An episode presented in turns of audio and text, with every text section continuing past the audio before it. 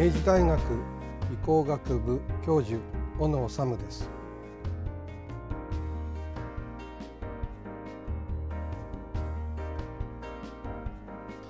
明治大学はこれまでマレーシア政府派遣留学生の受け入れや2001年に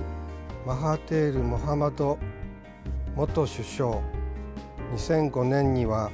アブドラ・ムハマド・バダウィ前首相に明治大学名誉博士の学位を贈呈するなど同国と友好的な関係を築いてきました。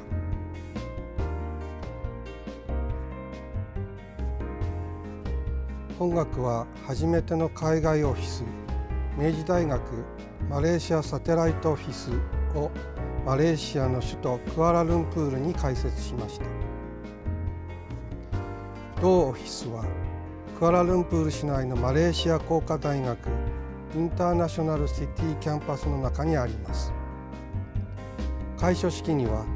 在マレーシア日本国特命全権大使をお招きし現地の多数の日系企業役員ご出席のもと執り行われました。